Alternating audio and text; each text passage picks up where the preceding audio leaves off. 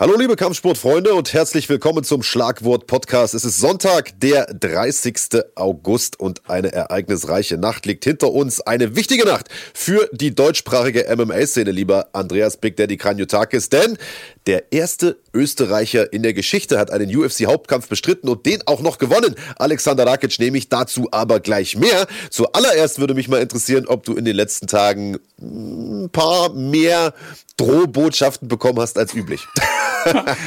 äh, ja, also ich habe auch tatsächlich befürchtet, dass die ähm, Morddrohungen mehr werden. Also einen Anstieg der zu verzeichnenden Morddrohungen gab es tatsächlich nicht. Ich bin überrascht, denn ich habe äh, ehrlich gesagt nicht damit gerechnet, dass da draußen äh, die Menschheit A so viel Humor hat und äh, B äh, YouTube-Videos auch wirklich bis zum Ende guckt. Äh, ich bin für beides sehr, sehr dankbar, denn du hast mich da echt in eine sehr, sehr schwierige Lage gebracht. Und für ja. die Leute, die äh, sich jetzt gerade fragen, wovon sprechen die denn überhaupt? Marc, willst du das erzählen oder muss ich das machen? Ja, wir hatten ja ein Tippspiel gehabt in den letzten Wochen und Monaten und äh, hatten vereinbart, dass der Verlierer dieses Tippspiels, in dem Fall du, äh, eine ja, glühende Rede halten musste zu einem Thema der Wahl des Gewinners. Und äh, ja, ich habe lange hin und her überlegt, was ich mir da für ein Thema aussuche. Es gab ja so ein paar offensichtliche Sachen, zum Beispiel über Bier oder über Ringgirls oder über Fleisch. Aber das war mir alles ein bisschen zu billig, weil ich mir dachte, damit hast du vielleicht gerechnet. Und ich hatte ein anderes Thema in petto. Und äh, was das für eins war, da können wir mal ganz kurz reinschauen der Start in meine Karriere war, wie das eben bei Wunderkindern wie mir so ist, komplett ohne Holpersteine. Ich habe die ersten fünf Kämpfe gewonnen, bin da durchmarschiert durch alles, was es so gab. Und insbesondere medial habe ich das deutsche MMA überhaupt erst relevant gemacht. Unter anderem gab es ein 45 Minuten Welt der Wunder Spezial über meine Person und unseren Sport. Andreas wirkt benommen. Außerdem war ich äh, als erster deutscher spielbarer Charakter in einem Videospiel. Das ist natürlich was, äh, ja, wer kann das von sich behaupten? Wart ihr das schon mal? Hm, ich glaube eher nicht, oder? Zudem war ich im Playboy und das ganz ohne mich auszuziehen. Acht Seiten lang konnte man mich in einer Jubiläumsausgabe sehen und ähm, auch da großzügig wie ich bin, habe ich den relativ unbekannten Schauspieler Raphael Vogt auch noch mit eingebunden, damit er mit dabei sein durfte. Einige von euch da draußen, das ist nur eure Meinung, sagen, ich sei sogar besser als Joe Rogan und Co. Nun ja, ich will mal so sagen, ganz Unrecht habt ihr nicht. Kennengelernt habe ich Andreas tatsächlich in einem Swingerclub. Das äh, klingt ein bisschen komisch, aber ich war damals Single, war äh, im Raum Köln auf einer Veranstaltung, die ich damals kommentiert hatte und bin danach in dem Laden eingeflogen und Andreas, der äh, war damals schon, ja, der war da Stammkunde eigentlich, den kannte man dort.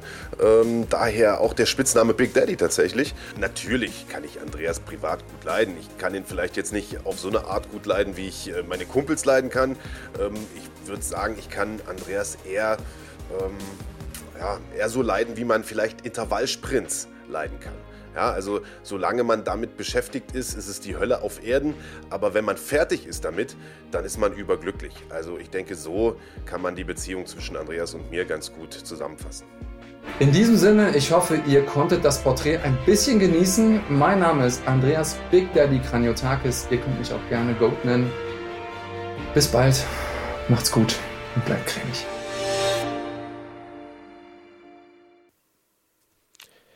Ja, Big Daddy, das hast du richtig gut gemacht, muss ich sagen. Ich habe mich ja gefreut wie ein kleines Kind äh, auf dieses Video und als ich es dann hatte, dachte ich mir, Mensch, das, äh, das hat er richtig gut hingekriegt. Ich habe das ein oder andere Mal wirklich Tränen gelacht. Muss aber sagen, dass ich im Nachgang auch erstaunt war, Andreas, dass die Leute das äh, doch eigentlich relativ positiv aufgefasst haben. Selbst die, die nicht gecheckt haben, dass es ein Gag ist, haben gesagt, oh, geile Karriere, Andreas. Also wahrscheinlich hättest du noch mehr in die Vollen gehen müssen. Also ja, du hast ein Stein im Brett bei den Zuschauern auf jeden Fall. Na, ich bin ja schon sehr weit über meine eigene Komfortzone rausgegangen und genau deshalb war das auch für mich so eine unglaublich äh, gelungene Bestrafung, weil ähm, das A sehr, sehr kreativ ja. war. Damit habe ich null gerechnet. Du hast schon gesagt, ich hätte mit vielen anderen Dingen gerechnet, die mir auch unangenehm gewesen wären, aber ähm, auch, auch wenn du mir häufig gerne andere Dinge unterstellst, ich äh, versuche ja eigentlich so ein bisschen Understatement zu betreiben, wenn ich irgendwie über meine Karriere spreche. Also du wirst von mir nie hören, dass ich der krasseste bin. Da muss ich es jetzt sagen. Ähm, war auf jeden Fall eine interessante Erfahrung, das mal zu machen. Und ganz im Ernst, ich bin auch echt dankbar, wie damit umgegangen wurde, denn ich habe ernsthaft darüber nachgedacht, ob ich mich danach quasi abmelden muss aus den ganzen sozialen Medienkanälen. Ja. Nee, kam äh, gut an, Feedback war durchweg äh, nicht schlecht. Video könnt ihr euch natürlich noch anschauen, gibt es auf dem Runfighting-Kanal, trägt den passenden Namen Andreas Kranjotakis. Ich bin der Größte. Ich hatte ja noch den äh, Titel vorgeschlagen, der König der Königklasse, ähm, aber ich glaube, das hat es auch auf dem, äh, den Kopf getroffen. Ich muss der Vollständigkeit halber aber auch sagen, nicht ganz auf meinem Mist alleine gewachsen, sondern das war so eine Art Gemeinschaftsprojekt. Äh, Grüße gehen raus an den großartigen Alexander Petze-Gligoria, Chefredakteur von GLP und äh, Evil Genius der deutschen MMA-Szene. Also der hat da auch noch einen großen Anteil mit. Das heißt, wenn du den das nächste Mal auf irgendeiner Veranstaltung siehst, kannst du ihm mal einen Nackenschlag geben. Ähm, der hat da quasi den Stein ins Rollen gebracht. Äh, ja, war eine geile Idee. Ähm, ja. Geil. Respektschelle an Alex. Alles klar, habe ich aufgeschrieben. genau. Und weil uns die Fragen immer wieder äh, erreichen, äh, wie es denn mit dem Tippspiel äh, weitergeht, ob es das noch gibt, weil wir zurzeit irgendwie überhaupt gar keins machen. Äh, es wird tatsächlich weitergehen und äh, wir hatten ja nun Sommerpause und wollten natürlich auch einen passenden ja, Anlass haben, um äh, mit der zweiten Staffel sozusagen, mit der zweiten Saison dieses Tippspiels weiterzumachen. Und dieser Anlass, es gibt eigentlich keinen besseren als äh, Ende September. Genauer gesagt, die Nacht auf den 27. September. Da findet nämlich UFC 253 statt. Großer Mittelgewichtstitelkampf Israel Adesanya gegen Paulo Costa und großer Halbschwergewichtstitelkampf zwischen äh, Dominic Reyes und Jan Blachowicz. Und äh, anlässlich dieser Veranstaltung machen wir mit dem Tippspiel weiter. Und da sind wir eigentlich auch schon beim richtigen Thema, nämlich die Spitze der Halbschwergewichtsklasse, Andreas. Ja, und wie spannend ist das da jetzt? Hätte ich dir vor fünf Jahren gesagt, dass im Halbschwergewicht der UFC in der Top 10 zwei Leute aus dem Dach-MMA-Raum sind, hätte es mich wahrscheinlich einweisen lassen, oder? Ja, Wahnsinn. Und vor allen Dingen zwei Leute, die tatsächlich auch Chancen haben, diesen Titel zu gewinnen. Das muss man ja noch dazu sagen. Also die schwirren ja, ja nicht nur mit dort rum und sind da so ein bisschen, ja, äh, nette Deko, sondern die haben tatsächlich reelle Chancen, diesen Titel zu holen. Die Rede ist natürlich von Jan Blachowicz und vor allem von Alexander Rakic. Also äh, Blachowicz hat die Chance jetzt, wie gesagt, am äh, 26. respektive 27. September. Und Alexander Rakic, der hat letzte Nacht einen krassen Sieg eingefahren und hat sich damit eigentlich in eine gute Position gebracht, sozusagen sozusagen der erste Herausforderer des neuen Champions zu werden. Dazu aber gleich mehr. Wir äh, arbeiten uns wie immer von unten nach oben auf der Maincard vor, würde ich vorschlagen. Andreas, es war eine durchaus unterhaltsame Card, aber auch eine Card, die einen Rückschlag hinnehmen musste, denn ein äh, heiß erwartetes Duell ist ausgefallen aufgrund von Corona zum dritten Mal jetzt schon ausgefallen, nämlich der Rückkampf zwischen, äh, sag schon, wie heißt er? Äh, Ion Kutelaba, genau, und äh, Magomed Ankalaev. Das wäre definitiv ein heißes Ding gewesen. Da war schon vor dem ersten Aufeinandertreffen sehr, sehr viel Zauber drin. Ähm, das kann man sich darüber unterhalten, ob es vielleicht auch sogar ein bisschen zu viel war. Ähm, und äh, deswegen auch der Kampf so ein bisschen kontrovers zu Ende gegangen. Deswegen hat man gesagt, wisst ihr was, wir machen es nochmal, weil unterhaltsam war es allemal. Leider ist es jetzt dazu nicht gekommen, aufgrund äh, einer Covid-Diagnose von ja. Kurtelaba, was natürlich, wir hoffen, ihm geht es ganz, ganz bald besser und wünschen ihm an der Stelle gute Besserung. Äh, nicht nur natürlich, weil wir den Kampf gerne sehen wollen würden, aber doch auch.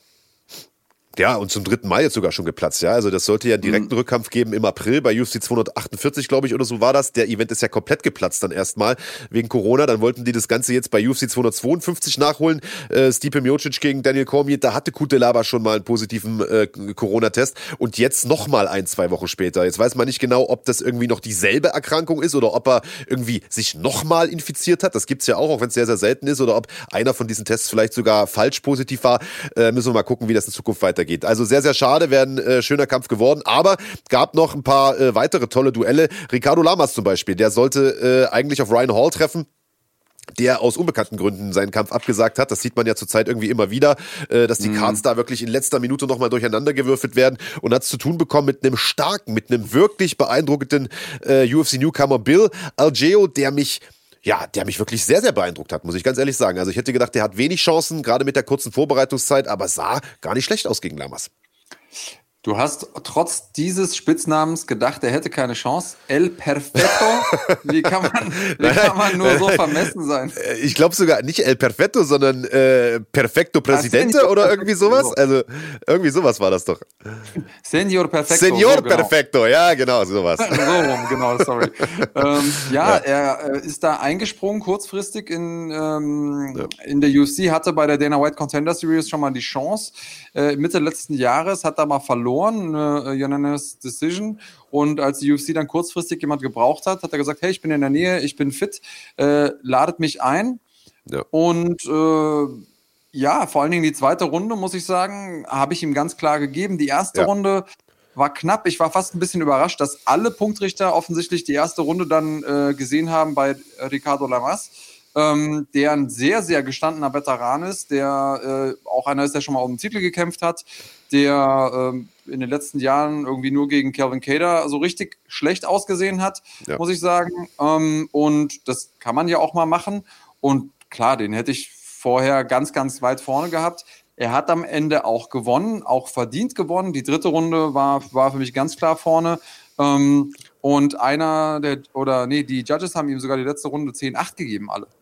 Also ähm, das, das spricht ja auch schon eine eindeutige Sprache, aber das ist auch so ein bisschen, glaube ich, der Tatsache geschuldet, dass äh, Senior Perfecto einfach eine kurze Vorbereitungszeit hatte und dann ja. gegen so jemanden Hochklassigen zu kämpfen äh, wie Ricardo Lamas, das zieht natürlich die Akkus leer. Ähm, ja. Ja, kurze Vorbereitungszeit und so auch. Also ich äh, muss ja. ganz ehrlich sagen, ich hätte den Kampf mir gern nochmal angeguckt mit äh, einem vollen Trainingslager von Bill Algeo, denn der hat da in den ersten ein, zwei Runden wirklich gut ausgesehen. Und die erste, muss ich dir ganz ehrlich sagen, äh, weiß ich nicht, müsste man sich jetzt die Statistiken und so nochmal angucken, aber so auf den ersten Blick, wie ich das da gesehen habe, äh, also stand auf Messerschneide, hätte auch in die andere Richtung gehen ja. können. Von daher äh, ja. wirklich gut gemacht und ich denke mal, von dem jungen Mann äh, werden wir noch einiges sehen. Äh, Debüt nach Mars hat da seine Chance sozusagen beim Schopf gepackt.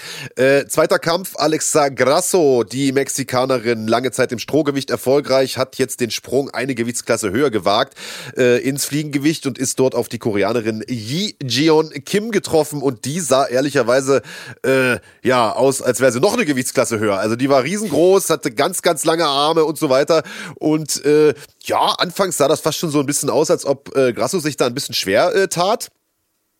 Denn Kim hat wirklich gute Treffer gelandet und so. Äh, am Ende stand dann irgendwie eine 3x30-27 Wertung für die Mexikanerin da, äh, die sicherlich okay geht, denn hinten raus äh, hat sie schon besser ausgesehen. Aber das Urteil sieht aus meiner Sicht deutlicher aus, als der Kampf verlaufen ist. Wie siehst du das? Äh, genau wie du. Also ich äh, empfand den Kampf als sehr, sehr unterhaltsam. Ähm, ja. Kim war die größere, längere, hat auch gekämpft wie die größere, längere, hat ja. äh, gute Aktionen von außen gebracht, gerade Aktionen wirkte auf mich vor allen Dingen in der Anfangsphase so, als hätte sie das bessere Auge, das bessere Timing. Ähm, hat halt viele Einzelschläge getroffen dann auch. Ähm, auf der anderen Seite mit Grasso haben wir jemanden gehabt, der genau das Spiel gespielt hat, das man spielen muss, wenn man der Kleinere ist, reingegangen, konsequent immer nur Kombinationen geschlagen. Ich glaube, die hat nicht einen einzigen Einzelschlag gemacht in der ersten Runde oder in den ersten eineinhalb ja. Runden. Ähm, sehr, sehr gute Kopfbewegungen, sehr, sehr gutes ähm, Pressure Game hat mir sehr gut gefallen und sie hat für mich auch zu Recht gewonnen. Ja. Aber wer den Kampf nicht gesehen hat und nur die Punktrichterzettel sieht, der kriegt einen falschen Eindruck.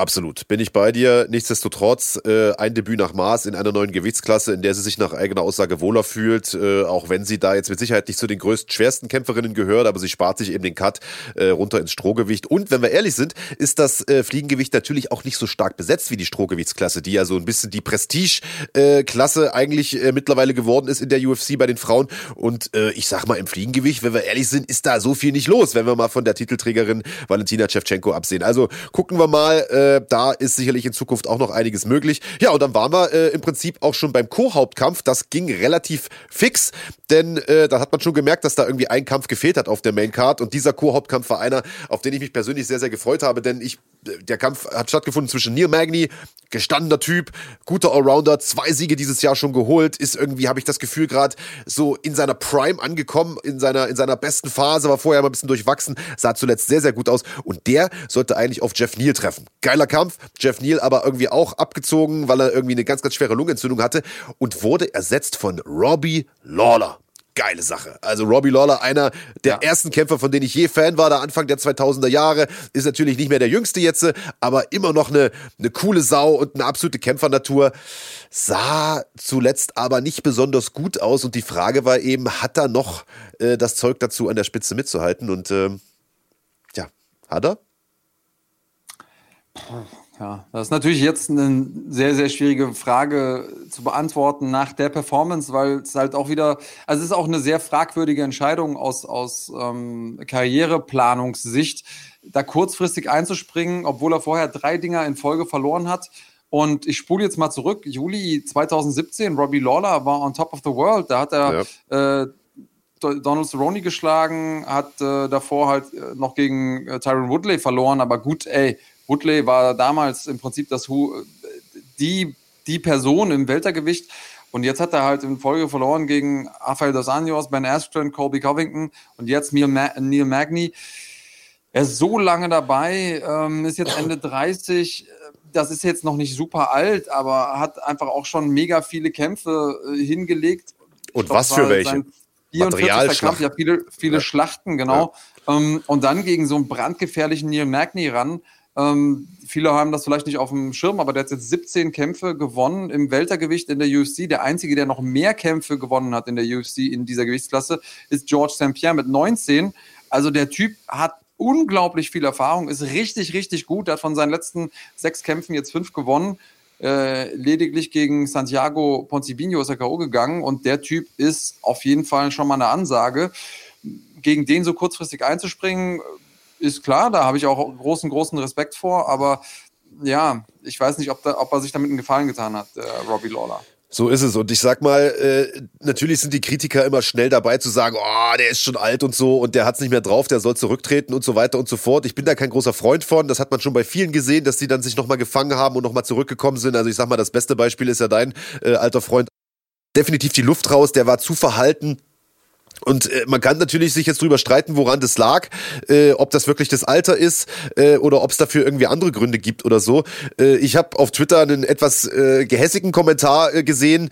Äh, Robbie Lawlers Spitzname ist ja Ruthless Robbie Lawler, also der sozusagen gnadenlose äh, Robbie Lawler. Da hat jemand geschrieben Juiceless Robbie Lawler, also äh, der Robbie Lawler ohne Stoff quasi, weil ja nun mittlerweile die Dopingbehörde da auch ein bisschen aufpasst seit ein paar Jahren. Kann natürlich auch ah. damit zusammenhängen. Ich finde körperlich sieht er jetzt nicht anders aus, aber aber äh, ja, da kam wirklich nicht allzu viel, wenn wir ehrlich sind. Ja, gut, das ist vielleicht eine mögliche Erklärung. Ob es jetzt die wahrscheinlichste Erklärung ist, äh, lasse ich mal sehr, sehr weit im spekulativen Raum. Ich habe ähm, nur ich zitiert, glaube, hab nur zitiert. Ja, ich, ich sage, also klar, natürlich ist das was, was man sich irgendwie auch als Kämpfer dann mal anhören muss, wenn man verloren hat. Ja. Ähm, auf der anderen Seite da darf man halt nicht vergessen, ja, er hat da jetzt auch einfach ein, ist ein großes Risiko eingegangen ähm, ist ja, droht ja jetzt sogar aus den Top 15 zu fallen. Ähm, und am Ende des Tages ist er dann gegangen, hat gekämpft. Trotzdem, wenn man ihm ins Gesicht geguckt hat, während ihm da Magni irgendwie auf dem Rücken hängt und er so verzweifelt guckt, so nach dem Motto, ja, was soll ich denn jetzt machen? Ähm, ja, dann denkt man sich schon, also ich habe einfach dann in dem Moment äh, jemanden gegenüber, den ich auch einfach feiere, weil der schon so lange dabei ist, weil er so viele geile Schlachten geschlagen hat, weil der mich schon so oft so unglaublich gut entertained hat. Äh, demjenigen gegenüber äh, finde ich da einfach so ein bisschen, ja, Mitgefühl. Ich denke mir einfach, Mensch, schade, dass du dir jetzt gerade in einer Situation bist, wo du so unglücklich aussiehst und all die Fans, die jetzt deren erstes UFC-Event das jetzt gerade war, ähm, die denken sich, ja, was ist das denn für ein Kunde, weißt du? Ähm, und das wird ihm halt auch nicht gerecht. ja.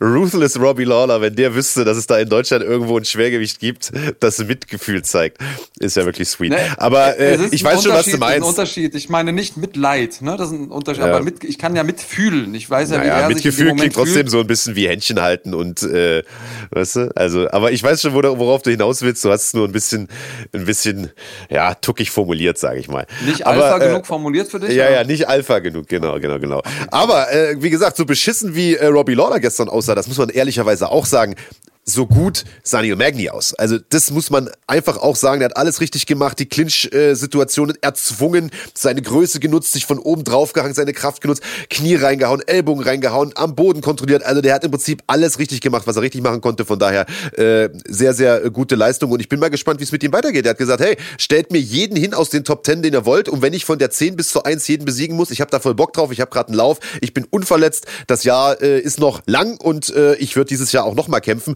Das wären dann vier mhm. Siege dieses Jahr. Das wäre schon eine Hausnummer. Das wäre eine absolute Hausnummer und ich weiß, also der hat sich definitiv verdient, mal in ja. den Top Ten irgendwie mitzuspielen. Ähm, erstens aufgrund seiner vergangenen Leistung, zweitens, ich habe es eben gesagt, 17 Siege im Weltergewicht, also das muss er auch erstmal hinkriegen, irgendwie ja. gesamtkarrieremäßig betrachtet. Trotzdem, wenn ich mir die Rangliste so angucke im Weltergewicht, habe ich einen Kampf, den würde ich einfach nur stilistisch und ähm, es gibt ja mal verschiedene Ideen von, was ist ein guter Kampf und was nicht. Dann gibt es einmal die Kämpfe, die, ähm, sagen wir mal, vom, von der PR ein guter Kampf sind. Ähm, und dann gibt es aber Kämpfe, die einfach rein sportlich gute Kämpfe sind. Und Neil Magny gegen Nate Diaz, das fände ich geil. Also Diaz ist zwar nur auf der 12 gerade, ähm, aber ich glaube, das wäre stilistisch ein richtig, richtig geiler Kampf. Beide mit langen Gliedmaßen, beide mit richtig gutem Ground Game. Ich glaube, das wäre wär eine technische Schlacht. Ja, also da muss ich ehrlich sagen, tut mir der Nate Diaz schon fast ein bisschen leid. Äh, aber ja, vielleicht ist das ja was, was man. Das wäre auf jeden Fall ein Big Name Fight, ne? Das wäre so, so, genau. ein Geldkampf, sag ich mal. Genau. Äh, würde ich an, deswegen würde ich es auch gönnen, dem ja. äh, guten Herrn Magni. Ja, guck mal, du bist ja so ein bisschen unser Haus- und Hof-Matchmaker. Äh, vielleicht, äh, vielleicht nehmen sich die, äh, die Jungs Mick Maynard und äh, Sean Shelby von der UFC da ja ein Beispiel dran. Ähm, aber jetzt haben wir schon mehrfach so ein bisschen um den heißen Brei geredet, das ein bisschen angedeutet. Der wichtigste Kampf aus Sicht der deutschen, deutschsprachigen Dach, hast du es vorhin formuliert, Deutschland, Österreich, Schweiz, zerrischen MMA-Szene war natürlich der Hauptkampf Alexander Rakic einen Riesenlauf gehabt zum Schluss, der nur ein kleines bisschen gestoppt wurde von Volkan Özdemir, der ihm im letzten Kampf eine sehr, sehr umstrittene Punktentscheidung, eine sehr, sehr knappe Punktentscheidung abgerungen hat. Das ist eine Sache, äh, da muss ich sagen, das hat sein Momentum eigentlich überhaupt nicht geschadet. Aus meiner Sicht ganz im Gegenteil. Der ist nach wie vor einer der heißesten Prospects, eines der heißesten Talente ähm, in äh, der Halbschwergewichtsklasse und hat es zu tun bekommen mit einem unglaublich erfahrenen Kämpfer, einem mit fast 50 Kämpfen auf dem Buckel, nämlich mit Anthony Smith, der schon gegen John Jones um den Titel gekämpft hat, der Alexander Gustafsson geschlagen hat, Shogun Hua besiegt hat, Rashad Evans besiegt hat und, und, und der aber ehrlicherweise in seinen letzten Kämpfen, vor allen Dingen in seinem letzten Kampf gegen Glover Teixeira, gar nicht mal so gut aussah. Und äh, die Frage war nun, äh, ja, schafft es Smith nochmal oben anzugreifen? Oder ist die Stunde von Rakic gekommen, sich vom Talent, vom vielversprechenden Newcomer hin zum ernsthaften Contender zu entwickeln? Und ich sag mal, diese Frage hat er doch recht eindeutig beantwortet, Andreas. Ja, mit also fett unterstrichen, kursiv und mit Ausrufezeichen, würde ich sagen. Denn ähm, klar, man kann überall gucken, ob es nicht was zu kritisieren gibt. Und ähm, eine Sache, die man einfach auch hört im Internet und die man ihm vielleicht vorwerfen könnte, wäre, dass er nicht fürs Finish gegangen ist. Und ähm, auf, abgesehen davon gibt es eigentlich nichts zu kritisieren. Er hat mit Anthony Smith gegen einen brandgefährlichen Kämpfer äh, gekämpft. Er hat ähm, sehr, sehr gute Aktionen gehabt, hat in jedem Bereich dominiert. Also selbst am Boden, wo ja Smith super gefährlich ist, im Stand, dass Rakic ein guter Kickboxer ist und auch im reinen Kickboxen wahrscheinlich besser ist als Anthony Smith, haben wir gedacht, dass er so viel besser ist, dass er ihm da mit Low Kicks das Leben in den ersten, weiß ich nicht, paar Sekunden schon so zur Hölle macht, dass der ja. von alleine runtergeht durch Low Kicks. Das hätte man nicht gedacht.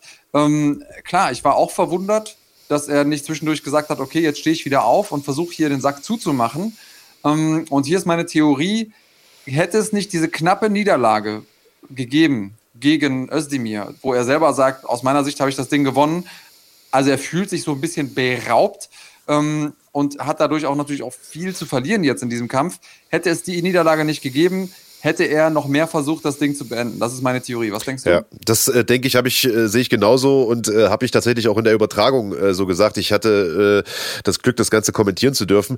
Äh, und ich glaube ehrlich gesagt, dass Rakic da auch so ein bisschen Opfer der Erwartungshaltung der Fans geworden ist. Denn äh, als dieses Duell angekündigt wurde, war eigentlich allen klar, Alter, das wird die übelste Ballerei. Denn äh, ich sag mal, Anthony Smith ist einer, Pressure Fighter, Vorwärtsgang, äh, extreme Nehmerfähigkeiten. Lionheart hat den Spitznamen nicht umsonst und Rakic, brauchen wir uns nicht unterhalten, äh, legt die Typen reihenweise um, ist ein hervorragender, ganz, ganz äh, gefährlicher Striker. Und alle haben natürlich damit gerechnet, dass das ein Kickbox-Duell wird. Und äh, keiner hat so richtig verstanden, warum er, nachdem er ihm da, äh, sage ich mal, das Bein komplett zerhackt hat, äh, den nicht einfach hochgewunken und sozusagen beendet hat. Äh, aber du hast natürlich vollkommen recht. Äh, also ich sag mal, das war der absolut wichtigste Kampf in der Karriere von Alexander Rakic. Das war wirklich das Sprungbrett an die Spitze zu höheren Gagen, mhm. zu äh, größeren Namen, äh, was die Gegner angeht und so weiter, zu vielleicht sogar einem Titelkampf. Und äh, da kannst du auch mal auf Nummer sicher gehen. Also das, das kann man ihm nicht übel nehmen. Und wie gesagt, wenn diese Erwartungshaltung nicht so hoch gewesen wäre, dann hätte da auch keiner meckern können, denn das war vielleicht nicht der spektakulärste Sieg, aber es war unglaublich dominant. Also der Smith hat ja drei Runden lang keinen einzigen Stich gesehen. Nix. Also da war gar nichts. Ähm, und auch da, wenn man Smith vorher nie gesehen hat, denkt man sich, für Laufkundschaft? Da haben sie dem Rakic aber irgendwie einen Aufbaugegner gegeben. der Typ ist einfach auf Platz 5 gerankt, hat äh, gegen äh, John Jones einen Kampf hingelegt, der verdammt gut war ähm, und hat auch im Prinzip gegen, äh, gegen Gustafsson danach geglänzt. Gustafsson auch ein richtig, richtig guter Kämpfer. Ähm, nur seit dem Glover-Kampf ist irgendwas anders bei ihm. Ähm, es gab davor ja diesen Einbruch bei ihm zu Hause, das auch, glaube ich, viel gemacht hat, so äh, psychisch mit seiner Family. Er selber sagt, er kommt damit ganz gut klar. Aber ich habe mir ein paar Interviews von ihm angehört. Ich glaube, das ist schon ein sehr, sehr einschneidendes Erlebnis, ähm, rein psychologisch betrachtet. So, auch wenn zu Hause eingebrochen wird und man ist nicht zu Hause, macht das was mit, mit einem. Ähm, ist es eine der extremsten Situationen, die man so durchleben kann. Und ähm, ich weiß nicht, ob es daran liegt, aber definitiv ist mit Anthony Smith irgendwas anders. Das ist zumindest mal meine, ähm, meine Einschätzung. Das bedeutet nicht, dass ich Alexander Rakic äh, jetzt irgendwie den Sieg madig machen will. Nein, das Ding hat er geholt, das Ding hat er auch zurechtgeholt. Und äh, ich weiß auch nicht, selbst wenn er jetzt gegen den Anthony Smith aus dem John Jones Kampf angetreten wäre, ob das anders ausgesehen hätte. Also da, ich will da nicht falsch verstanden werden. Ähm, aber ich mache mir so ein bisschen Gedanken um Anthony Smith. Äh, ich fand ehrlich gesagt auch, dass der schon seit dem John Jones Kampf äh, und auch schon in dem Kampf irgendwie nicht mehr derselbe war. Also ab da ging mhm. für mich so dieser ne, also der ist ja vorher so und ab dem Jones-Kampf ging es für mich so. Das kann natürlich daran liegen, dass Jones auch unglaublich unbequem zu kämpfen ist und so. Er hat danach zwar den Gustafsson noch mal abgewürgt, aber wenn man ehrlich ist, äh, da sah der Gustafsson auch nicht so gut aus und äh, das war mhm. sein letzter Kampf und der war da irgendwie nicht so richtig bei sich. Also das war, aber gut, ich will jetzt gar nicht so lange auf Anthony Smith rumreiten. Der hat hinterher gesagt, er muss jetzt gucken, wie es weitergeht. Entweder geht er wieder runter ins Mittelgewicht, aber da hat er eigentlich keinen Bock drauf. Da kommt er ja ursprünglich her, sagt, da müsste ich mein komplettes Leben umstellen. Das machst du nicht mal sechs Wochen im Trainingslager, sondern das ist eine komplette Lifestyle-Veränderung das komplette Jahr über. Anders ernähren, mhm. anders trainieren, anders und so weiter.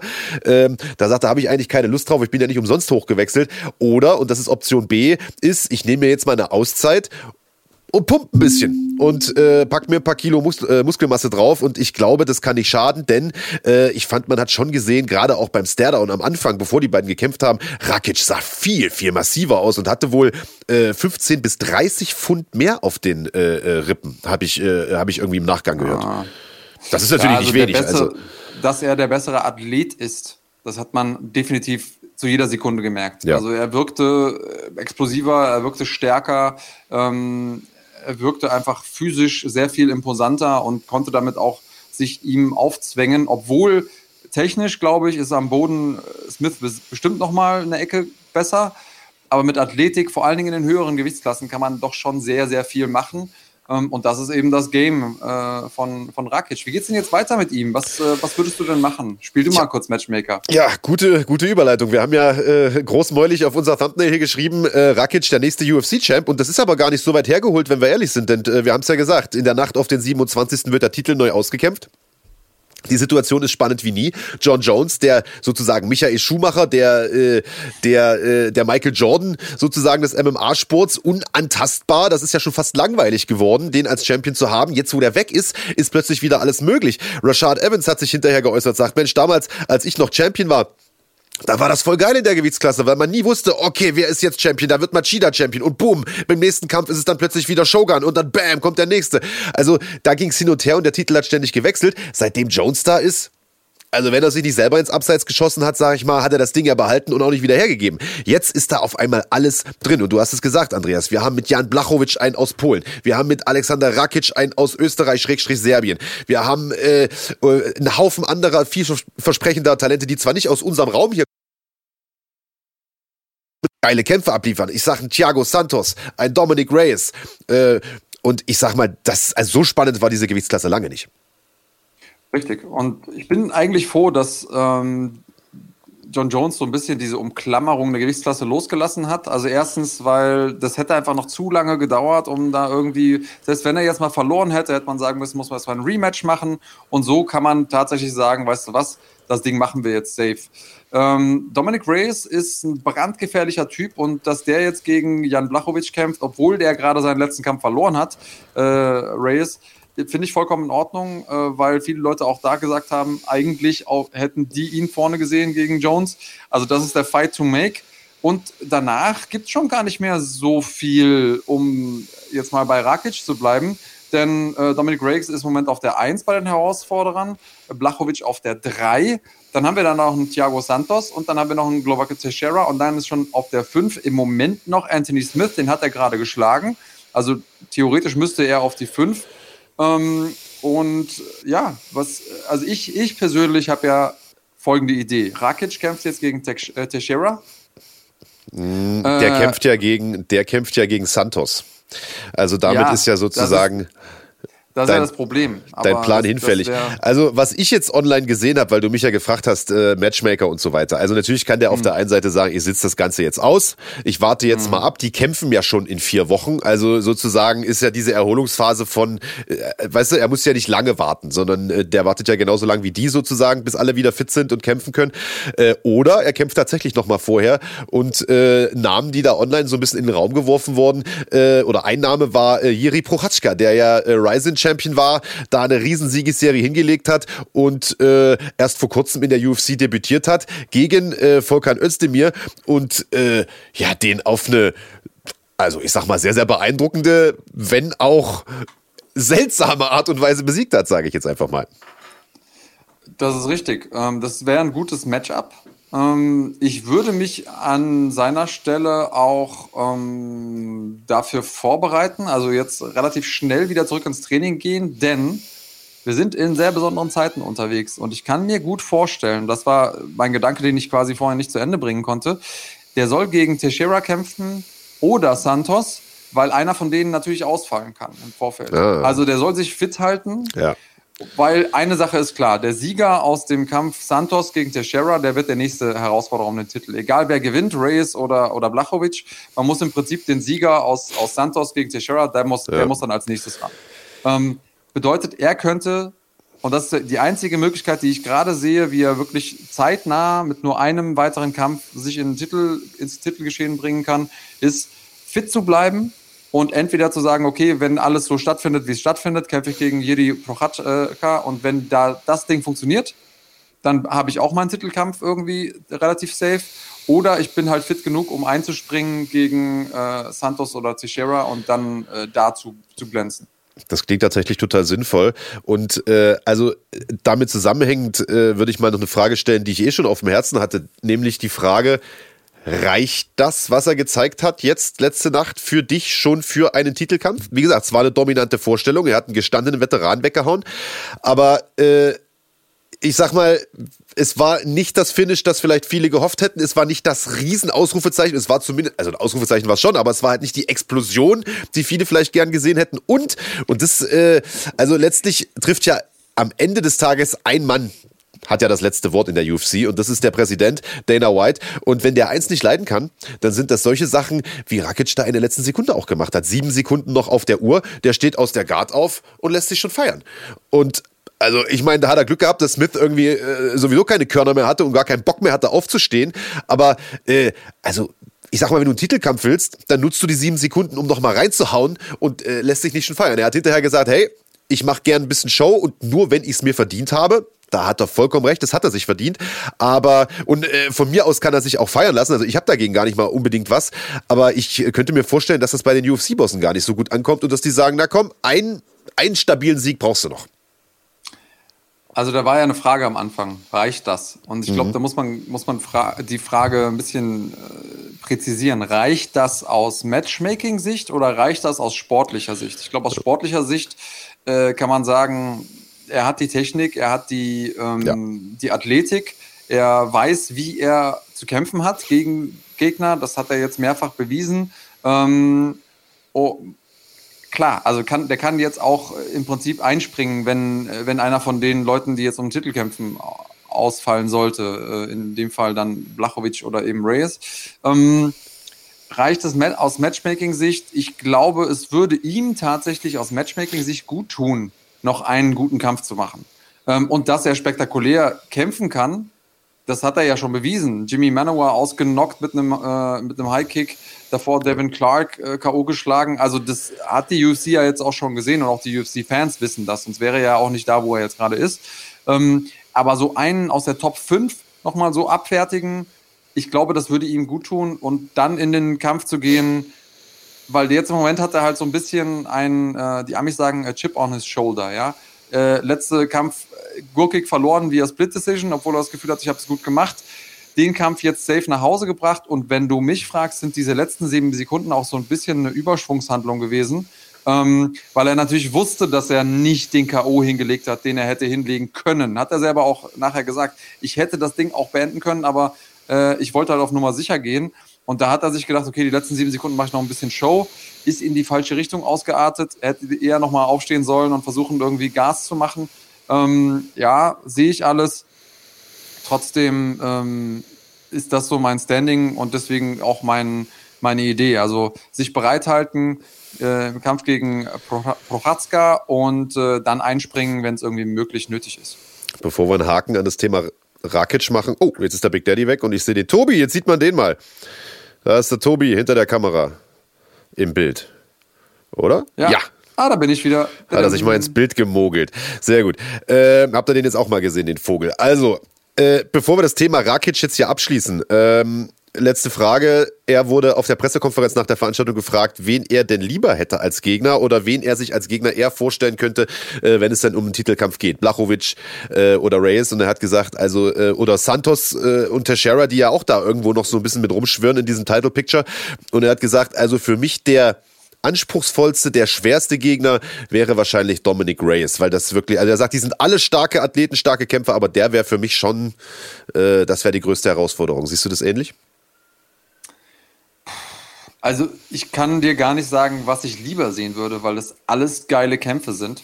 Jeder auf seine Art und Weise. Ich glaube, Reyes und Rakic sind sich am ähnlichsten von den Stilen her. Beide gute Athleten, beide sehr gutes Auge, beide brandgefährliche Einzelaktionen auch. Ähm, und das wäre definitiv ein, ein absoluter Thriller ähm, der entweder darin endet, dass die beiden sich eine Schlacht hinlegen oder einer relativ schnell K.O. geht oder die beiden sich gegenseitig belauern und äh, man nur die ganze Zeit zuckt und versucht zu feinten, damit der andere äh, was macht. Und ähm, aber das würde ich mir definitiv sehr, sehr gerne angucken. Aber ich würde da jetzt nicht diskriminieren, ehrlich gesagt. Ich finde, die ganzen Ge äh, Kämpfe, die möglich sind, da jetzt in den Top Ten, sind einfach unglaublich interessant. Ähm, und äh, ja, Total. Shut und, up and take äh, my money. Ich äh, bin da vollkommen bei dir und äh, eine Sache, die mir so ein bisschen auf den Sack fast schon geht, ist, dass äh, Jan Blachowitsch irgendwie äh, eigentlich ja schon die ganze Zeit immer so ein bisschen unterschätzt wird. Er ist eben nicht so der charismatische äh, Trash-Talker, das große Mal. Er versucht das ein bisschen auf Twitter, haut da mal einen raus, aber das nimmt ja ehrlicherweise auch keiner so richtig ernst, weil der Typ, wenn wir ehrlich sind, einfach nur ein super netter Kerl ist. Das ist wirklich ein ganz, ganz freundlicher Typ. Äh, aber das ist ein hervorragender Kämpfer und ganz ehrlich, das, äh, dieser Kampf, der ist für den Race aus meiner Sicht kein Selbstläufer. Natürlich sah der gut aus aus gegen Jones, hat einen mega Kampf hingelegt. Aber ich sag mal, wenn der Blachowitsch den richtig trifft, Weiß ich nicht. Und dann, wie gesagt, also wenn jetzt Thiago Santos tatsächlich gegen Glover Teixeira kämpft, ich sag mal, der haut den bestimmt weg, da gehe ich eigentlich von aus. Äh, und der mischt dann auf einmal noch mit da oben rum. Wenn der wieder völlig verheilt ist mit dem Knie und so weiter, ich sag dir eins, äh, dann holt die Halbschwergewichtsklasse die Kinder rein und schließt die Tür zu, weil dann wird's da oben noch mal richtig gruselig. Und äh, also da ist in den nächsten Wochen und Monaten noch einiges möglich und ich kann es kaum erwarten. Sehe ich genauso sehr, sehr viele sehr, sehr angsteinflößende Männer unterwegs und äh, das macht, das macht schon. Spaß, äh, alleine drüber nachzudenken, geschweige denn sich es anzugucken. So ist es. Gekämpft wurde in der letzten Nacht oder beziehungsweise den ganzen letzten Tag eigentlich äh, auch in Deutschland und zwar in Duisburg. Die GMC hat nämlich eine eigene Fight Island da äh, ja äh, aufgebaut, zurechtgemacht. Ich weiß gar nicht, wie man es äh, wie man es nennen soll und haben dort äh, ja ich sag mal ein Mammut-Event irgendwie abgehalten mit ich sag, um die 60 Kämpfe, glaube ich, Amateurkämpfe, Boxen, Kickboxen, weiß der Fuchs. Und abends natürlich auch eine Profikart mit ein paar alten Bekannten, nämlich Maurice Adorf und Anatoly Baal. Und äh, ja, für die lief's beide recht gut. Nachdem sie ja in den letzten Kämpfen ein bisschen Pech hatten, äh, konnten beide auf die Siegerstraße zurückkehren, Andreas. Ja, das sehe ich natürlich immer gerne. Ich freue mich, wenn äh, die Leute gewinnen. Ähm, ist natürlich eine besondere, besonderes Setting. Es war Outdoor. Ähm, es ist immer schwer, auch in der Zeit Leute zu finden, die im Training sind, die kommen können. Deswegen ist es auch so, dass natürlich äh, die Matchups jetzt andere waren, als sie jetzt bei einem hochklassigen Event, äh, sag ich mal, Publikumsevent äh, mit einer anderen Produktion gewesen wären. Aber ein Kampf ist ein Kampf und es gibt keine einfachen Kämpfe, die muss man alle gewinnen. Haben sie gemacht. Gratulation an meiner Stelle raus. Und ähm, Baal ist sehr untriebig. Der denkt sich, okay, ich bin eh gerade mit Training beschäftigt. Also lass uns weitermachen. Der hat noch ein paar Sachen vor. So sieht's aus, denn der wird schon am nächsten Wochenende erneut in äh, den Käfig steigen oder in den Ring steigen, wahrscheinlich sogar er, und zwar in einem Turnier, bei dem er aller Wahrscheinlichkeit nach, wenn das gut für ihn läuft, zumindest zweimal gleich kämpfen muss. Das wäre natürlich ein absolutes äh, Ding, dann hätte er innerhalb von, sage ich mal, einer Woche drei Kämpfe bestritten. Weiß ich gar nicht, ob es das so äh, in den letzten Jahren mal hier gab, äh, nach den ganzen Oldschool-Tagen. Ähm, Glaube ich nicht. Äh, also da drücken wir dem äh, Anatoli natürlich die Chance. Er kommt jetzt mit breiter Brust ins nächste nächste Wochenende hat äh, Raimund Jahrmann einen gestandenen Veteranen besiegt bei GMC und wird nächstes Wochenende, also am 5. September, äh, antreten bei dem äh, Mixfight Championship Fight Club. Das ist eine neue Eventserie der Mixfight Championship, ehemals Mixfight Gala wir haben es schon ein paar Mal gesagt, Corona zwingt die Veranstalter ja dazu, auf neue Ideen zu kommen. Große Hallen ausverkaufen ist jetzt erstmal nicht mehr, äh, wahrscheinlich bis Ende des Jahres sogar nicht, wenn man das aus den Nachrichten hört.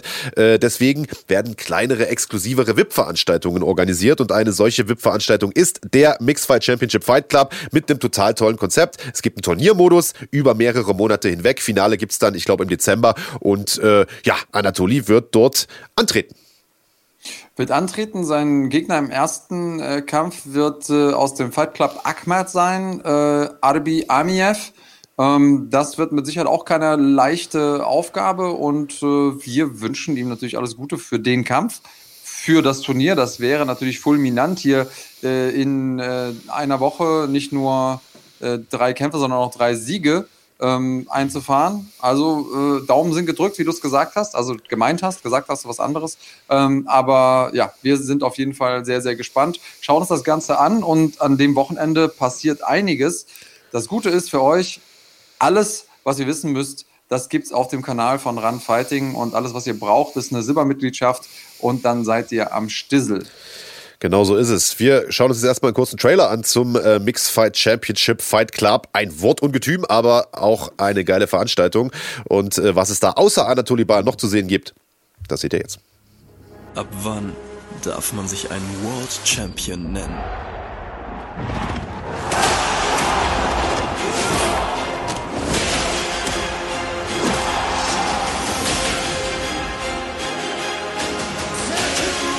Es gibt über 100 kleine Verbände, die Fighter zum Weltmeister küren.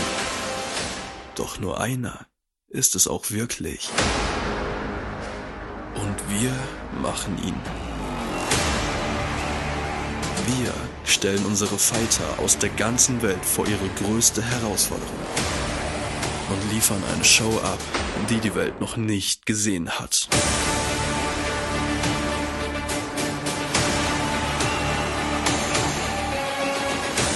Jahr. 16 Nationen. 5 Veranstaltungen. Ein Finale. Ein Champion. Wer hat wirklich das Zeug dazu, ein wahrer Champion zu sein?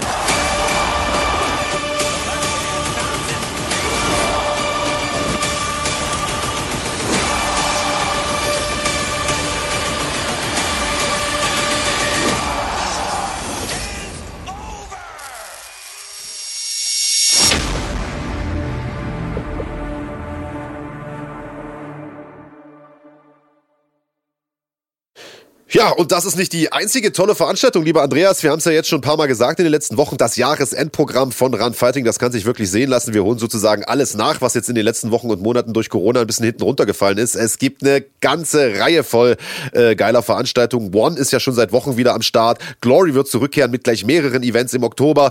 Und äh, ja, wir haben es gesagt, das nächste Wochenende, du hast es schon angedeutet, der 5. September wird ein Riesentag für die deutsche Kampfsportszene, denn da sind gleich drei große, hochklassige Events Gleichzeitig. Den äh, Mixfight, äh, bzw. Mixfight Championship Fight Club, den haben wir gerade schon angesprochen.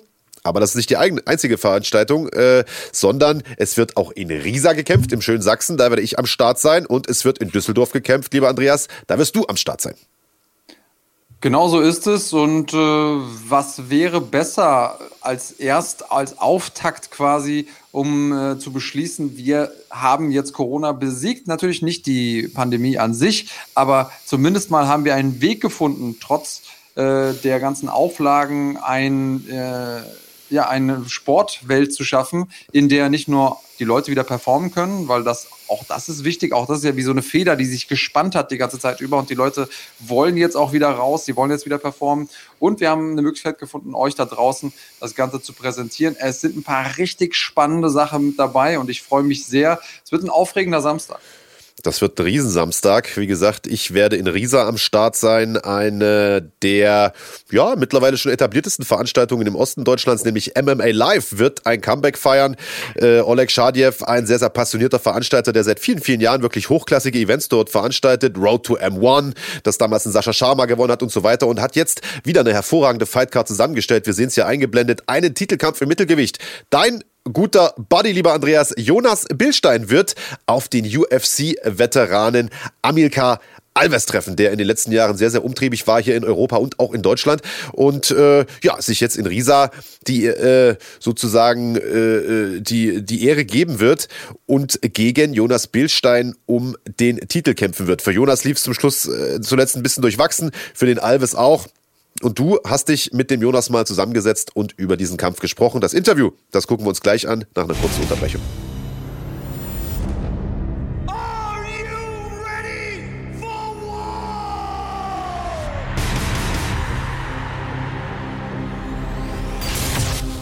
Fighting ist ab sofort auch auf YouTube. Exklusive Inhalte nur für Mitglieder schon ab 1,99 Euro. Hör mal rein, so.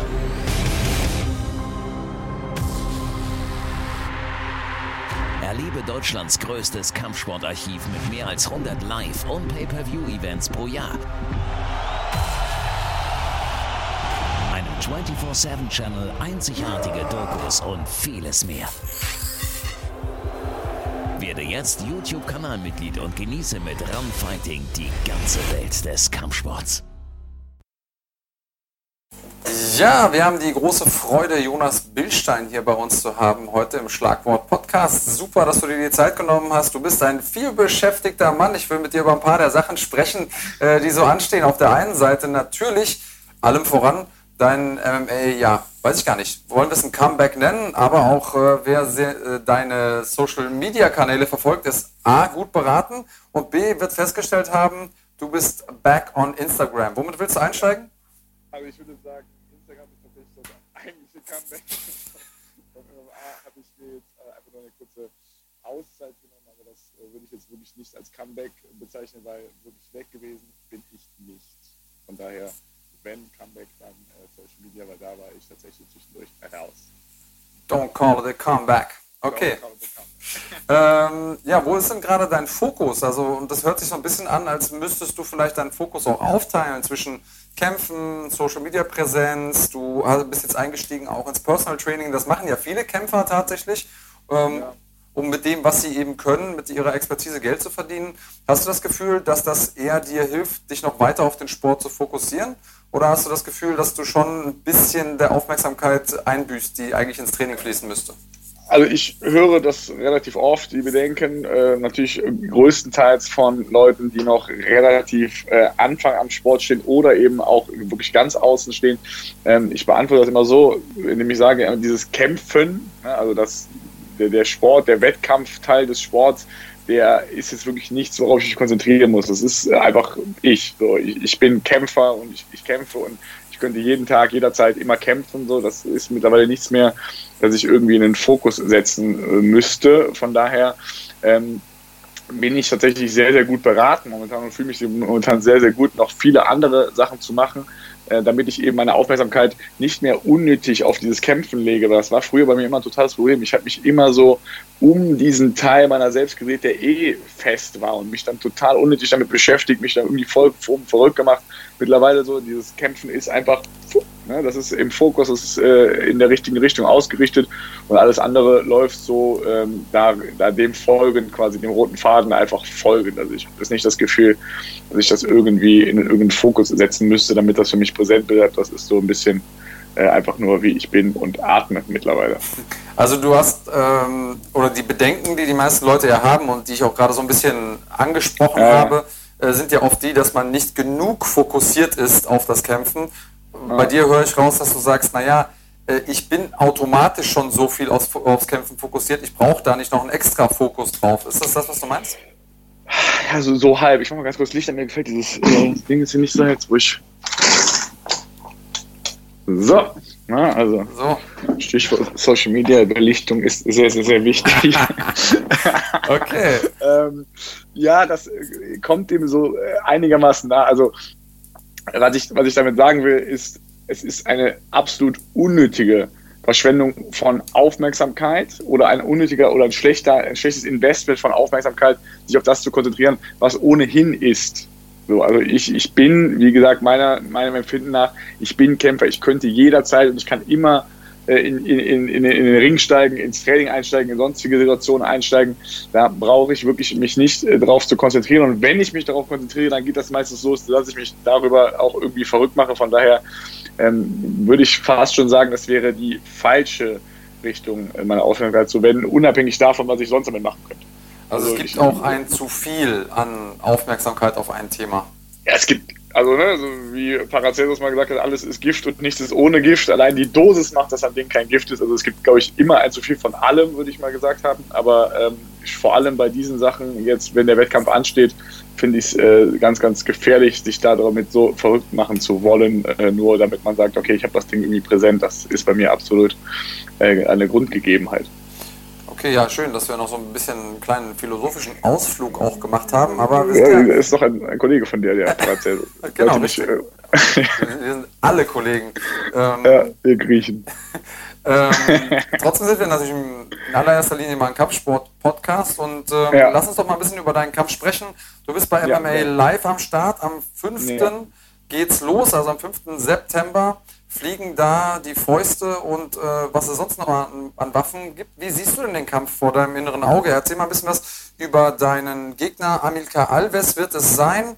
Äh, tritt an für Brasilien, also unter brasilianischer Flagge. Ähm, wie schätzt du ihn ein? Hast du ihn studiert? Äh, wie ist dein Gameplan? Wie läuft das Trainingscamp? die ganzen Standards abhaken. Ja, also studiert jetzt nicht direkt, habe ich mir angeguckt auf jeden Fall, um mal so ein grobes ähm, Gefühl dafür zu bekommen, was ich ungefähr für einen Mann vor mir habe. Das äh, gefällt mir sehr gut, um, insofern, dass, dass ich mitbekommen habe, er ist ein sehr erfahrener Mann, ein, ein, Kämpfer, der auch eben meiner Meinung nach mit ähnlichen Intentionen in den Kampf geht. Also er möchte, glaube ich, einfach nur kämpfen so und da äh, bin ich auf jeden Fall am Start, also das können wir gerne machen. So, ähm, ich finde sein ähm, Game sehr umfassend, obwohl er, glaube ich, eher so ähm, Bodenkämpfer ist, würde ich sagen, dass er in allen Bereichen gleich gefährlich ist und ich mich deswegen nicht besonders festgelegt habe. Ich habe natürlich meine Stärken äh, trainiert, meine Schwächen dann als solche versucht zu verbessern, aber so speziell auf den Kampf ausgerichtet habe ich mein Training dieses Mal fast nicht. Ich habe einfach nur mich als Gesamtperson ähm, trainiert und ähm, gehofft, dass ich dann am meisten oder möglichst viel davon in den Kampf mitnehmen kann. Wenn du sagst, du hast versucht, deine Stärken quasi weiter auszubauen und an deinen äh, Schwächen zu feilen, mhm. wo siehst du deine Stärken, wo siehst du deine Schwächen? Also beschreiben tue ich das meistens immer so, sobald es in irgendeine Form von Kontakt geht, ist das so ein bisschen meine Welt. Also wenn ich irgendeinen äh, Körperkontakt habe in jeglicher Form, dann fühle ich mich meistens wohler als äh, ohne. Also ne, dieses ganz klassische Stand-up, wo man gegenüber sich voneinander steht und äh, so darauf wartet, wie Mike Perry äh, das irgendwann mal in diesem Interview gesagt hat, so faint, faint, faint, no one wanna go in. So, das ist äh, für mich auf jeden Fall äh, die Zone, an der ich mich am meisten verbessern muss und mich am meisten verbessern möchte. Und wie gesagt, sobald das irgendwie eine Art von ringerischen oder grapplerischen Kontakt hat, geht es mir da schon deutlich besser. Okay. Ähm, was konkret hast du gemacht, um, um das quasi, um, um an deinen Schwächen zu arbeiten? Du hast es ja eben selber Schwächen genannt. Ja, ähm, ich habe natürlich weiterhin ähm, seit meinen letzten drei Kämpfen oder so habe ich mich darauf äh, ausgerichtet, dass ich das total in meinen Trainingsfokus, das ist nicht in meinen ne, mentalen Fokus, sondern in meinen Trainingsfokus gelegt habe. Also ich war viel äh, unterwegs auf der Welt, habe äh, mit nochmal ganz, ganz anderen Leuten Sparring gemacht, habe meine Technik dann an der Pratze weiterhin verbessert, um das dann eben, eben diese Sparrings mit einzubringen. Ähm, und habe das jetzt in dem Camp genauso weitergemacht. Also ich habe immer wieder Eingänge geübt, immer wieder die ganze äh, Distanz mal ähm, wirken lassen. Also sobald, so, so, sowohl in der Nahdistanz, Weitdistanz, da nochmal ein bisschen äh, vereinzelte Segmente trainiert. Aber ich habe mich einfach zeitlich gesehen sehr, sehr viel damit beschäftigt, äh, mich in dieser Distanz aufzuhalten, in der ich mich sonst so unwohl gefühlt habe. Okay. Hast du denn das Gefühl, dass es äh, was verändert hat? Hast du äh, jetzt auch vor dem Corona ähm, Kontext gute Trainingspartner, mit denen du das auch ausprobieren konntest? Ja, mittlerweile ist das auf jeden Fall äh, mehr als okay hier, was wir im, in unserem Umkreis haben. Also Raum Köln, NRW, Düsseldorf und dergleichen hat mittlerweile schon sehr, sehr viele gute und auch teilweise namhafte Kämpfer. Also da kann ich mich nicht beklagen. Ähm, und wie gesagt, habe ich die größten Erfolge äh, in dieser Entwicklung auch während der Kämpfe äh, gespürt. Also ich hatte jetzt die letzten beiden Kämpfe waren das, glaube ich, zumindest, äh, in denen ich mir gesagt habe, egal was, auf Teufel komm raus, egal wer das ist, äh, ich bleibe stehen. Ist natürlich äh, das Resultat des meisten, den meisten bekannt. Das war jetzt auch nicht äh, die, wie sagen, weiseste Entscheidung, wenn es auf das Ergebnis ausgerichtet war, aber so für mich als persönliche Entwicklung hat mir das extrem viel gebracht und ich fühle mich da mittlerweile nicht mehr ganz so unwohl, fast sogar teilweise wohl in dieser äh, Schlagdistanz. Okay. Ich glaube, da kann man noch ein bisschen drüber streiten, ob äh, es gut ist, sich wohlzufühlen irgendwo ähm, ja. oder ob man immer so eine, so eine gewisse Grundanspannung braucht im Kampf. Ja, ja, äh, kann, man, kann man beides sagen, ja. also für mich war es immer so... Sich, man kann sich natürlich auch in dieser Grundanspannung wohlfühlen, so das ist natürlich alles sehr, sehr philosophisch, aber ja, ja, klar, ist richtig. Ja, wir müssen einfach nochmal irgendwie so einen philosophischen Part aufmachen. Podcast, ja. Auf jeden Fall, lass, lass, mal, lass mal was starten. Ähm, ja, äh, Thema was starten, du bist total umtriebig. Ähm, ich habe es eben schon mal angesprochen, Social Media mäßig umtriebig, bist mit dem Personal Training jetzt gerade tief eingestiegen, also hast du viele Leute, die du vorangebracht hast ähm, mhm. und äh, tanzt auch viel. Äh, ist das für dich was, wo du das Gefühl, weil du, du hast eben mal gesagt, äh, sobald es in den Körperkontakt geht, ist das so meine Welt. Ich habe das Gefühl, dass das nicht nur im Kämpfen so ist, sondern auch sonst so in, in deinem Leben irgendwie äh, eine Rolle spielt. Hast du das Gefühl, dass die Sachen, die du jetzt, die du machst, dass die irgendwie alle ineinander greifen? Oder ist es so, dass du dich beim Tanzen beispielsweise erholst jetzt von, von dem Rest, von der restlichen Welt? Oder ist das quasi alles in einem Flow, in einem Kosmos? Mm, ja, also es ist alles, ich habe da neulich nochmal einen kleinen Post zu gemacht, äh, wo ich das nochmal für mich selber auch in Worte gefasst habe. Es ist irgendwie alles für mich dieselbe äh, Energie, die den Dingen zugrunde liegt. Also sowohl den Dingen, die man mag, als auch den Dingen, die man nicht mag. Ich würde das nicht so sehr ähm, differenzieren wollen. Wenn überhaupt, sind die Dinge eben gegensätzlich, aber dann hier äh, aka Jung und dann trotzdem irgendwie Teil des gleichen Ganzen. Ähm, von daher, ich teile das mittlerweile nicht mehr ganz so stark auf, weil ich diesen, und das ist mir irgendwann aufgefallen, als ich äh, angefangen habe zu tanzen, ähm, dass ich da, obwohl es eben ne, ganz klassisch gesehen ein exakter Gegensatz zum Kämpfen sein sollte, irgendwie trotzdem die gleiche Energie gefunden habe, die ich dann irgendwann nach ganz, ganz tiefer Versenkung im Kampfsport äh, auch mal wahrgenommen habe. Und dann ist mir irgendwann so aufgefallen, dass das irgendwie dieselbe Energie ist, die in den meisten Bereichen des Lebens fließt oder die man zumindest in den meisten Bereichen des Lebens wahrnehmen kann, wenn man eben einen Zugang dazu hat. Natürlich kann ich das nicht beim Federball behaupten, aber ich denke, wenn ich äh, das ne, mit genug Leidenschaft praktizieren würde, würde ich wahrscheinlich auch da irgendwann wieder die gleiche Energie finden. Von daher versuche ich mich einfach nur gerade so breit wie möglich aufzustellen in allen Bereichen, denen ich irgendwie erahnen kann, dass das für mich den gleichen ähm, Effekt und den gleichen Input hat, da mich mal auszuprobieren, um dann später wieder, ja, das ist so der nächste Schritt, das alles zu strukturieren, zu kanalisieren und dann wirklich gut nach außen tragen zu können, weil ich würde das gern, diese Philosophie dahinter äh, irgendwann mal weitergeben können. Also man merkt schon, dass du dir ganz viele Gedanken machst, ähm, also ab, auch abseits äh, von der Matte, aber auch auf der Matte. Ähm, mhm. Was würdest du sagen? Ist Jonas Billstein zu 100% noch Kämpfer oder äh, zu einem weniger großen Prozentsatz?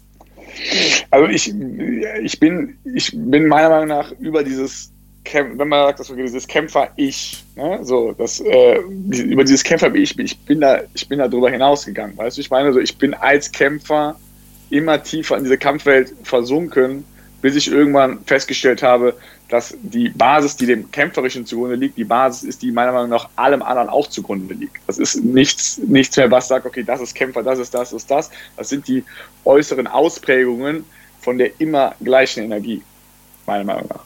Okay, super. Also ähm, da haben wir auch ein bisschen die Esoterik-Fans abgeholt. Äh, alles alles mit drin. ähm, lass, uns, lass uns noch mal ganz kurz zum Kampf zurückschalten. Äh, Sag mal, wenn du das vor deinem inneren Auge abspielen lässt, was hältst du so für die wahrscheinliche, wahrscheinlichste Ausprägung des Kampfes? Wann, wie wird der Kampf zu Ende gehen? Da habe ich keine Ahnung. Also das habe das hab ich mir wirklich gar nicht ähm, in den Kopf gesetzt. Auch das sehr bewusst. Also ich habe mich da sehr, sehr stark auf die Performance konzentriert. Also ich will, wie gesagt, dieses, äh, diese Philosophie und das Mindset, was ich hier gerade dargelegt habe, auch wirklich testen und praktizieren. Von daher ähm, ist es da absolut ein No-Go zu sagen, ich äh, verlasse mich oder ich äh, will mich auf die Ergebnisse fokussieren, sondern die Performance ist mir viel, viel wichtiger als das Ergebnis. Okay. Von daher keine Ahnung.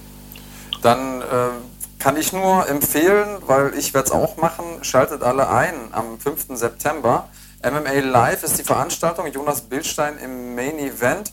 Ist natürlich auch was Besonderes, dass wir überhaupt wieder kämpfen können in dieser ja. Äh, doch sehr schwierigen Zeit mit Social Distancing und Co. An dem Tag sind drei große Veranstaltungen äh, im deutschen Raum, die alle parallel zu sehen sind auf Run Fighting.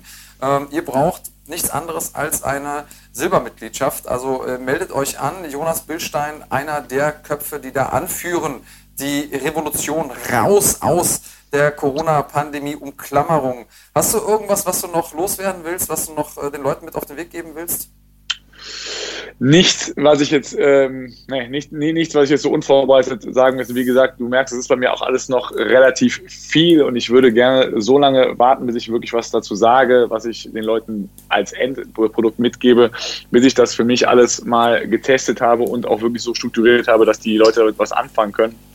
Von daher lade ich jeden ein, da bei mir auf dem Laufenden zu bleiben. Mir äh, follow mir on Instagram.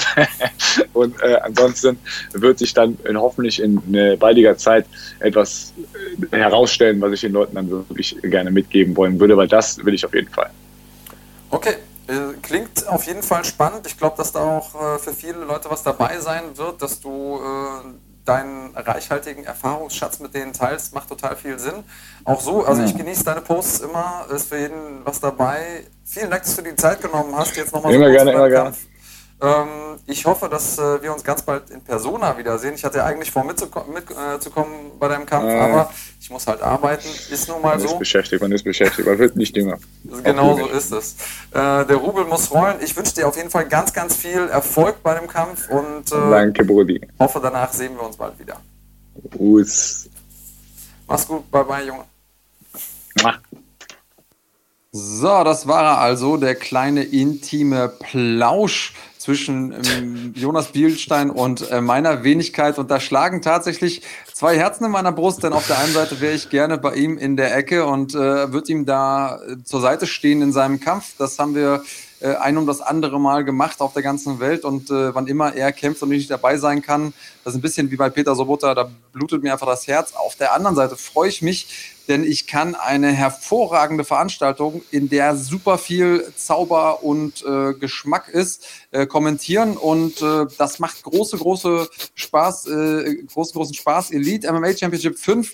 Was amüsierst du dich denn so Was königlich? ist denn nur heute los mit dir? Zauber und Geschmack und dem, dem, dem Rakic willst du das Händchen halten oder wem, nee, Robbie Lawler wolltest du das Händchen halten. Robbie Lawler und, wollte ich das Händchen Und halten. einen intimen Plausch hast du mit Jonas Wischlein. Ja, nee, aber du hast natürlich vollkommen recht. Zauber und Geschmack ist da jede Menge drin und es ist vor allen Dingen äh, ein, ein Schwergewichtstitelkampf drin. Es ist ein absoluter Superstar aus dem Balkan äh, mit dabei, KSW-Kämpfer und wir haben ein geiles Turnier. Die Rede ist von äh, Elite MMA Championship 5, die sozusagen Hausveranstaltung vom äh, UFD-Gym, eins der besten Gyms in Deutschland und äh, ja, das ist eine Riesenkarte. Wir haben in den letzten äh, Tagen und Wochen schon immer mal ein bisschen darüber gesprochen und äh, haben letzte Woche ja großspurig angekündigt, dass äh, wir die Turnierpaarungen heute äh, in dieser Woche äh, verkünden können. Ismail Naudiev, UFC-Veteran aus Österreich, ähm, der wird ja dort mit dabei sein unter anderem. Und äh, genau das würde ich sagen, machen wir jetzt auch mal. Und wir nennen nicht einfach nur plump die Paarungen, sondern wir machen das, wie sich das gehört, mit Losfee und allem drum und dran und äh, ziehen das Ganze. Nicht live, aber zumindest auf Video. Schaut mal rein. Leute, Kerem hier, ich hoffe euch geht's allen gut, ihr seid alle gesund. Und zwar geht es heute um das Welterweight Turnier Elite MMA Championship, wer gegeneinander kämpfen wird. Und ich sag mal, wir fangen direkt an und äh, losen mal aus. Hier sind vier Kugeln. Ich ziehe jetzt zufallsweise einfach aus, ich schüttel auch einmal hier nochmal rum, damit die Leute auch sehen. Zack, machen wir das mal so. So, beim ersten Mal. Der erste ist, ich weiß, hoffe richtig ausgesprochen, Lopacik, ist das richtig? Lopacik. Gegen. Ach, das ist der junge Mann hier. Du machst das. Gegen.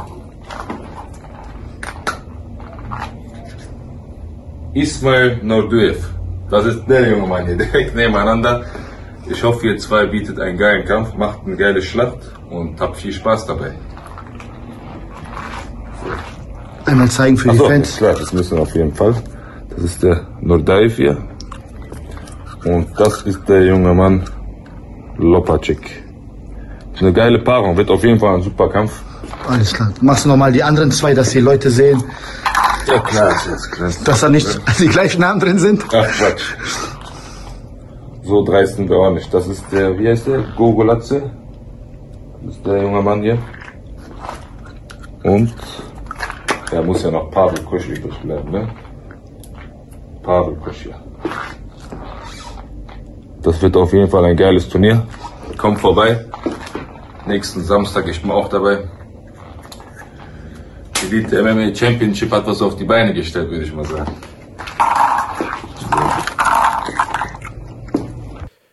So, also das sind doch ganz spannende Paarungen, die sich durchaus sehen lassen können.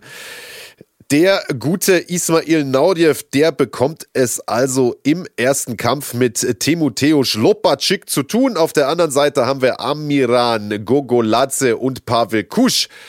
Wie gesagt, die Halbfinalkämpfe dieses Turniers, die wird es am kommenden Wochenende geben, am 5. September. Und die Finals, die finden dann einen Monat darauf statt. Der Termin hat sich jetzt geändert, lese ich gerade. Nämlich am 31.10. bei EMC 6 dann, ebenfalls wieder in Düsseldorf. Also äh, Turniere sind ja immer eine spannende Sache, lieber Andreas. Wer ist dein Favorit? Ja, klar muss man da Naudiev ganz vorne mit dabei sehen. Er Ja. hat einfach äh, die internationale Erfahrung. Er hat äh, gegen die bessere Konkurrenz gekämpft, stetig jetzt auch in der letzten Zeit. Er hat äh, einiges an Lehren mitgenommen aus der Vergangenheit. Wir haben ja letzte Woche im Podcast mit ihm gesprochen. Wenn ihr es noch nicht gesehen habt, dann checkt es auch noch mal aus, das Interview.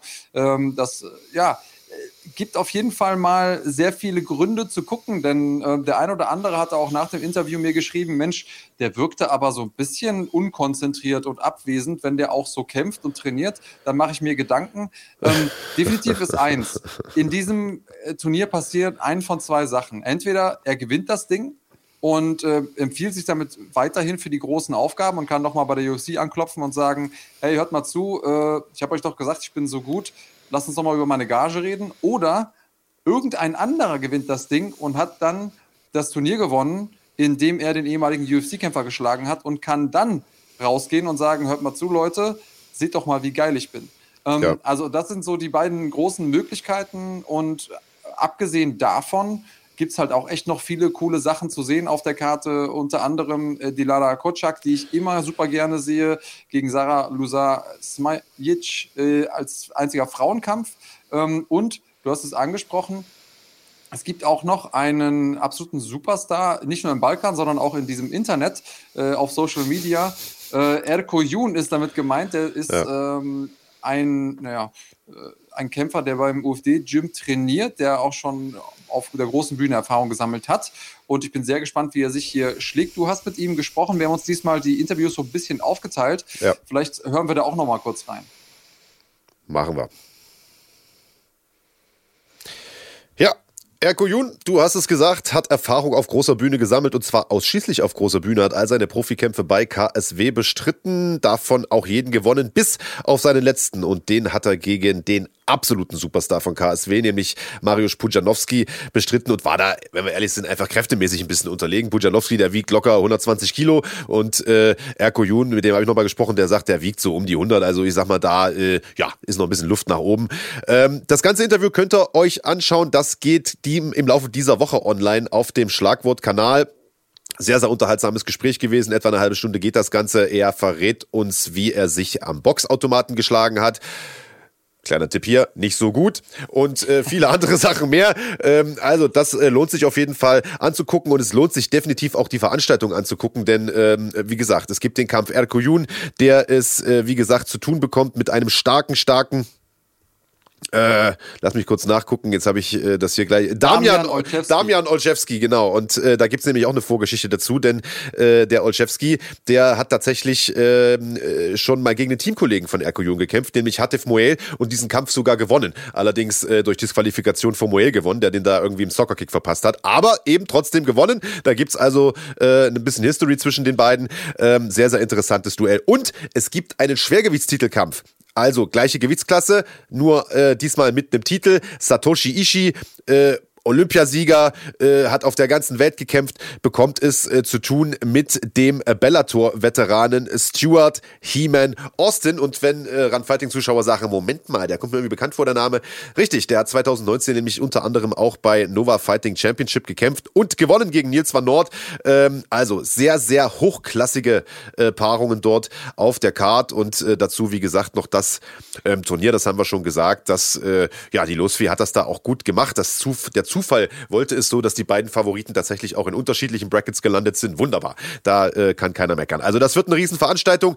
Drei Events parallel. Das Schöne am äh, Run Fighting Silber Abo ist ja, dass ihr äh, die Wahl habt, was ihr live schaut und euch das andere einfach ganz bequem dann danach angucken könnt.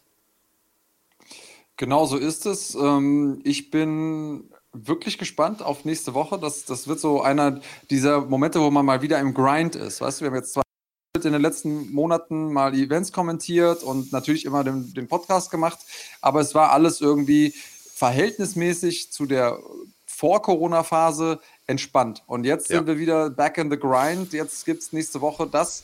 Dann haben wir natürlich noch eine UFC-Veranstaltung zu besprechen. Ähm, aber da werden wir auf jeden Fall gut vorschlafen müssen, glaube ich. Definitiv. Und äh, bevor wir den Sack heute zumachen, denn es war eine sehr, sehr lange, sehr, sehr interessante Sendung, wie ich finde, mit äh, ein paar richtig coolen Features, äh, nochmal der Hinweis äh, auf die Mitte des Monats September, Mitte bis Ende, äh, den 19. und 20. nämlich. Wir haben es jetzt schon ein paar Mal gesagt, da gibt's nämlich auch nochmal eine richtig große Leuchtturmveranstaltung. Die zweite Ausgabe von NFC, National Fighting Championship, die sich anschickt, zur neuen Premium-Veranstaltung in Deutschland zu werden, mit wirklich hervorragenden Paarungen. Ähm, ein Doppel-Event live aus Krefeld. Wir werden vor Ort sein, lieber Andreas. Auch da kommt nochmal, äh, ja, ein Gefühl von Normalität auf. Wir ziehen uns Anzüge an, beziehungsweise ich ziehe mir einen Anzug an, du wahrscheinlich wieder irgendwie so eine komische Tischdecke und äh, werden dort vor Ort kommentieren. Und ähm, ja, da gibt es ein paar Kämpfe, die es tatsächlich in sich haben. Zwei Titelkämpfe gleich, einen im Federgewicht. Sascha Sharma gegen äh, Sababulagi, ein Duell der Grappling-Asse und ein Titelkampf im Halbschwergewicht. Und zwar zwischen Marc Dussis und Amir Alves. Den kennen wir doch irgendwoher. Der hat sich viel vorgenommen und Ja. äh, wenn das für ihn gut läuft, dann hat er irgendwie innerhalb von kürzester Zeit zwei Titel eingeheimst. Äh, der Weg dahin ist lang. In zwei ähm, Gewichtsklassen. In zwei Gewichtsklassen. Der Weg dahin ist lang, weil die beiden Jungs, denen er da gegenübersteht, die sind jeweils ziemlich grimmig. Äh, Bolaki gegen Sharma ist definitiv eins der Traum-Matchups, wenn man so deutsche MMA-Fans gefragt hat, welche Kämpfe willst du gerne sehen? Der gehört dazu. Und Ducy ist immer für einen guten Kampf gut. Alves ist auch einer, der rauskommt und marschiert nach vorne. Ähm, also man darf sich da auch nicht nur von seiner äh, Bilanz irgendwie täuschen lassen, denn der macht auf jeden Fall sehr, sehr viel Druck und Feuer. Und ich glaube, das Ding kann richtig spannend werden. Nico Samsinierte gegen Pata Chapea, auch ein richtig guter Kampf auf der Karte, ähm, wo einfach zwei Kämpfer aufeinandertreffen, die, ja, wo im Prinzip alles passieren kann. Ähm, Alexander Wertko wird mit drauf sein, der kämpft gegen Michael Bayram. Ähm, Fatih Aydin gegen Ermil Xaferi, also Kämpfe um Kämpfe. Natürlich die Frankfurterin Katharina Dalista kämpft äh, wieder mit gegen Suat Salimova. Für jeden was dabei, darf man nicht verpassen. Amateurkämpfe gibt es auch noch rund um die Zeit, die übertragen wir logischerweise auch. Aber der Fokus ist natürlich erstmal auf den, auf den Profis. Aber für Liebhaber des Sports gibt es da sehr, sehr viel zu sehen an dem Wochenende. Genau übrigens wie dieses Wochenende. Wir sind ja schon mittendrin, beziehungsweise es ist schon ganz bald vorbei. Aber für den Restsonntag vielleicht nochmal kurz der Tipp. Wir sind mitten im 24-7 ähm, Modus bei Run Fighting. Das heißt, der Kanal hat 24 Stunden für euch geöffnet, zwei Tage am Stück. Das war Samstag und Sonntag und wir haben die besten Dinge so zusammengetragen, die passiert sind in der letzten Zeit. Ähm, heute Abend um 20 Uhr gibt es nochmal die beiden Dokus, äh, die euch sehr gut gefallen haben in der letzten Zeit, quasi zum äh, Benchwatchen. Äh, Koga ist da vorne mit dabei, äh, begleitet ihn durchs Bahnhofsviertel und auch die deutschen MMA-Frauen bekommen noch mal ein bisschen Liebe und Aufmerksamkeit. Ich dachte schon die über so dich. suffisant. Ich dachte schon die über dich. Die, die Doku über mich.